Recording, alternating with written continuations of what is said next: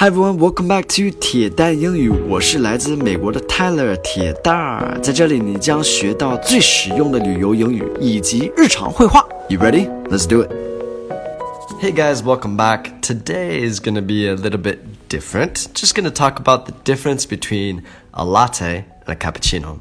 So, a lot of you love to drink coffee but maybe don't know the difference between a latte and a cappuccino. 你们知道拿铁和卡布有什么区别吗?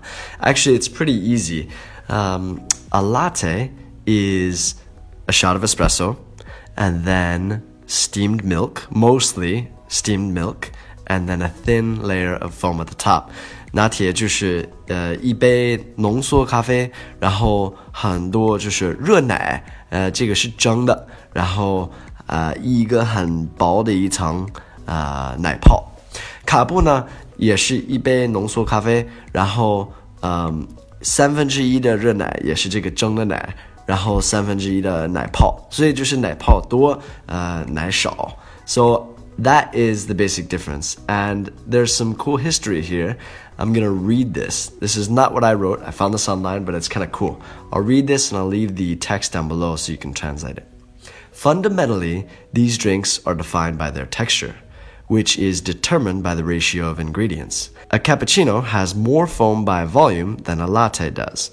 A latte tends to comprise mostly of gently steamed milk with a kiss of foam on top, just enough so that it's mostly gone after a sip or two. One really easy way to remember this is to translate the word latte from Italian to English. It simply means milk. In fact, in Italy, if you simply order a latte, they will give you a glass of milk. A cafe latte is actually what you want.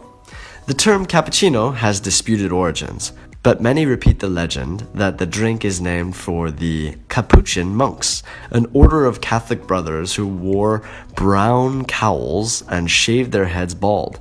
If you look down on a properly poured cappuccino, it has a design on it called a monk's head, a ring of brown espresso circling a thick white ball of foam, just like an aerial view of one of these monks, or so it goes. Just think of a cap as a hat or a topping of foam. That should help you remember the difference. So, yeah, that's it. Now you know the difference between a latte and a cappuccino.